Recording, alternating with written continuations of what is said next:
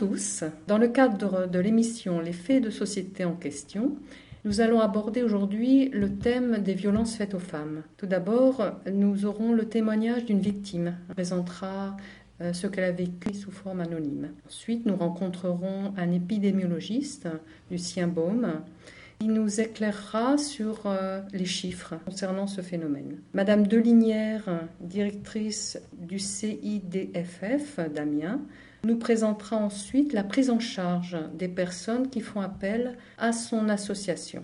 Nous allons maintenant écouter l'interview proposée par Yves Le Neutre, qui a pu recueillir le témoignage d'une personne victime de violence. Veuillez nous excuser pour la qualité de la transmission, le témoignage a été recueilli par téléphone. Bonjour, nous sommes avec Madame Cécile D, qui a été victime de violences conjugales.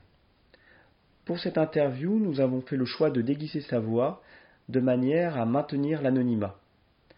Nous allons lui poser deux petites questions. La première, quels étaient vos rapports avec votre conjoint avant que les violences dont vous avez été victime ne commencent? Je suis resté avec lui huit ans et les violences ont existé dès le début de notre vie commune. C'était plus ou moins violent, il, il y avait beaucoup de chantage, nos rapports étaient malsains, il buvait. Au bout de trois quatre mois, ça s'est dégradé. Il a commencé à me maltraiter, puis à m'obliger à faire n'importe quoi. Il voulait euh, absolument avoir des relations sexuelles, même si moi, je ne voulais pas. Il s'est mis à me violer. Comment ont commencé les violences? Quelles étaient-elles? Ça a commencé par des petites remarques, des violences psychologiques. Je n'étais jamais à la hauteur. Il m'était toujours supérieur. Très vite, ça a été la, la gifle. Il me tirait les cheveux, me donnait des coups de pied. Au départ, je me défendais. On est d'abord resté ensemble deux ans. Je suis parti six mois, parce que j'en pouvais plus. Quand je suis revenu, j'ai supporté cela trois, quatre ans. Je n'ai pas eu le courage de partir. Je savais pas comment m'en sortir toute seule, c'était impossible. Mes proches étaient au courant, mais il m'a coupé de toutes mes connaissances. La, euh, la première chiffre qu'il m'a donnée, j'en ai parlé à ma sœur. Et elle a appelé. Ils se sont disputés à partir de là. Il a fait en sorte de me couper d'elle. Il a commencé à me violer. Moi, je ne savais pas à qui en parler, j'avais peur. Les violences étaient de pire en pire, jusqu'au jour où il m'a donné un coup de poing en plein, visage. Je me suis retrouvé complètement défiguré. Plus tard, il m'a donné un coup. J'étais hospitalisé pendant quinze jours. Puis un soir, il est venu me, euh, retrouver. J'étais en train de regarder la télé. Il m'a dit on va baiser. Il avait bu. Je ne le voulais pas. Il est venu. Il est parti chercher un, couteau. Il m'a blessé au cou. Je suis sorti par l'escalier pour appeler la police. Ils l'ont pris, ils l'ont pris en flagrant délit. Au moment où ils voulaient me donner un autre coup. Les policiers m'ont pris en charge, ça a duré toute la nuit, et le lendemain ils m'ont déposé à la maison très tôt. J'étais vraiment mal. Je me disais que ce n'était même pas la peine de finir la journée. Je me suis dit je vais me suicider. Je ne sais pas pourquoi d'un seul coup le 39-19 m'est revenu en tête. J'avais dû en entendre parler à la télé. Appelé, je les ai appelés et ça m'a sauvé la vie. Merci Madame Cécile D. Au revoir.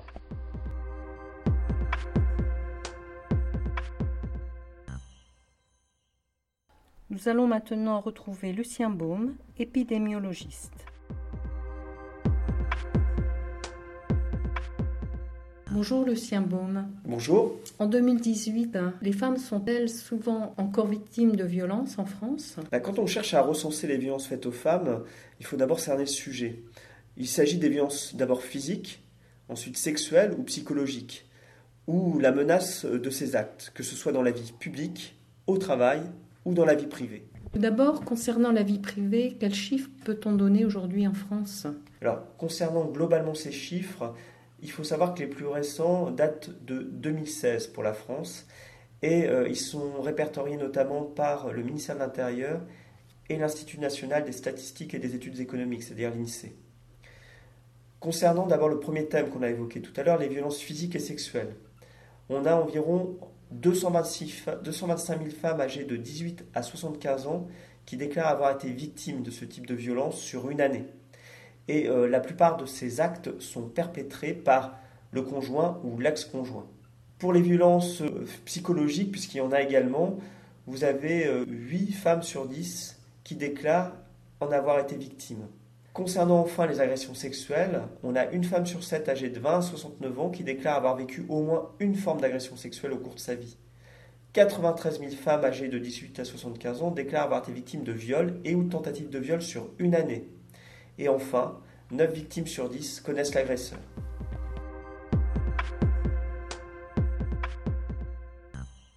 Il y a aussi le phénomène du harcèlement de rue. Qu'en est-il? Alors là, les chiffres sont un petit peu plus anciens, ils datent de 2003, et on a 18,8% euh, des femmes âgées de 20 à 59 ans qui ont déclaré avoir subi au cours des 12 derniers mois au moins un fait de violence dans l'espace public par un inconnu ou une personne peu connue. Et en fait, le plus souvent, le fait déclaré, c'est l'insulte, avec 13,2% des femmes.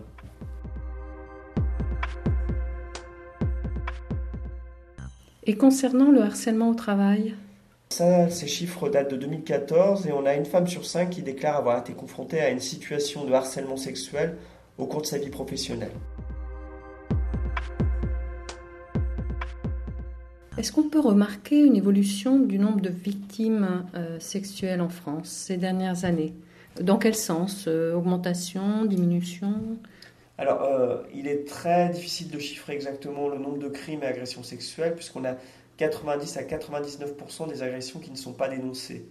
Donc, on a quelques éléments par rapport au viol et harcèlement. qui sont en nette hausse, et ça, c'est les chiffres qui sont issus des polices et de la gendarmerie, avec euh, plus 12% et plus 10% en 2017 par rapport à 2016. On imagine que ces violences ont des conséquences dramatiques. Est-ce le cas? Oui, euh, et euh, les plus dramatiques, c'est bien évidemment la mortalité. Tout à l'heure, on a parlé de morbidité, mais là, on a aussi des décès. Avec en 2016, 123 femmes qui ont été tuées par leur partenaire ou ex-partenaire et on a euh, grosso modo une femme qui meurt tous les trois jours euh, sous les coups de son conjoint ou de son ex-conjoint.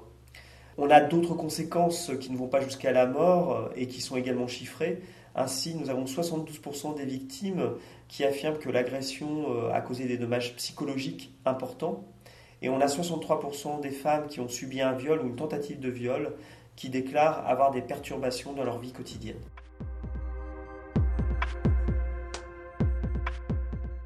La société doit réagir devant euh, ces faits. Est-ce que cela représente un coût? Alors oui, ça représente vraiment un coût pour la société.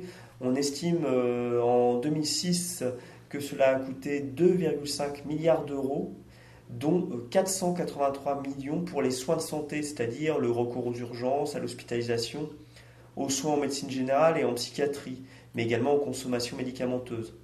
Et puis à cette somme, il faut ajouter aussi les frais de justice et d'hébergement d'urgence, les allocations diverses, le paiement des arrêts de travail, les pertes de production dues au décès, aux arrêts de travail, à l'absentéisme. Donc vraiment, euh, les violences faites aux femmes représentent un réel coût pour la société, un coût économique, en plus du coût psychologique, physique que l'on a évoqué précédemment. Merci Lucien Baume pour cet éclairage très important sur un fait de société vraiment actuel. Nous allons maintenant écouter l'enregistrement de l'interview auprès de Madame Delinière, directrice du CIDFF. Bonjour aux auditeurs. Nous sommes avec Madame Delinière, directrice du CIDFF 80, Centre d'information sur les droits des femmes et des familles de la Somme. Madame Delinière, pouvez-vous nous présenter votre association? Votre association est a pour but d'accompagner, d'accueillir et d'orienter les femmes euh, dans plusieurs domaines, donc dans le domaine de l'accès au droit, l'accès à l'emploi, à la formation professionnelle, mais surtout dans le cadre de la lutte contre les violences faites aux femmes. Pouvez-vous nous dire combien de femmes vous contactent par an? Alors l'association accueille environ 200, 200 femmes par an femmes victimes de violences pour les informer sur leurs droits, les accompagner dans les démarches et aussi trouver une solution pour euh, les faire sortir euh, de, la spirale de la violence qu'elles peuvent subir. Est-ce que les femmes que vous accueillez dans votre association portent toujours plainte? Alors nous, on travaille en partenariat sur le territoire avec plusieurs associations hein, qui œuvrent justement dans la lutte contre les violences faites aux femmes. Et on travaille beaucoup avec euh, le service d'accueil d'urgence, le 115, pour tout ce qui est hébergement d'urgence, mais également l'association Agena qui dispose de plusieurs hébergements d'urgence réservés aux femmes victimes de violences. Rencontrez-vous des difficultés pour leur trouver des foyers? Alors, pas forcément, malheureusement. Beaucoup de gens, beaucoup de femmes qui poussent les portes de l'association euh, veulent déjà être entendues, qu'on entende leur histoire, qu'on les aide à trouver des solutions. Donc, il existe des dispositifs et c'est vrai que généralement ça passe par un dépôt de plainte, mais il y en a certaines qui ne veulent pas déposer plainte parce qu'elles ne veulent pas causer du tort euh, souvent l'auteur est le père des enfants, donc ne veulent pas causer du tort, mais euh, elles désirent euh, tirer un trait, reconstruire une vie et sans passer par la procédure judiciaire. Peut-on dire qu'il existe un profil type de femmes victimes de violences Alors il n'existe pas de profil type, donc ça touche toute catégorie sociale. tous âges. Hein, donc, et on dénote justement, là, depuis plusieurs années, une certaine banalisation des violences au sein des couples, des jeunes couples. Et euh, je pense qu'il faut être vraiment très euh, vigilant sur la sensibilisation justement des jeunes à ce phénomène de violence. Madame de Linière, nous vous remercions d'avoir participé à cette interview et nous rappelons à nos auditeurs que toutes les informations relatives à votre association sont sur le site cidff-du6 somme.fr. Au revoir.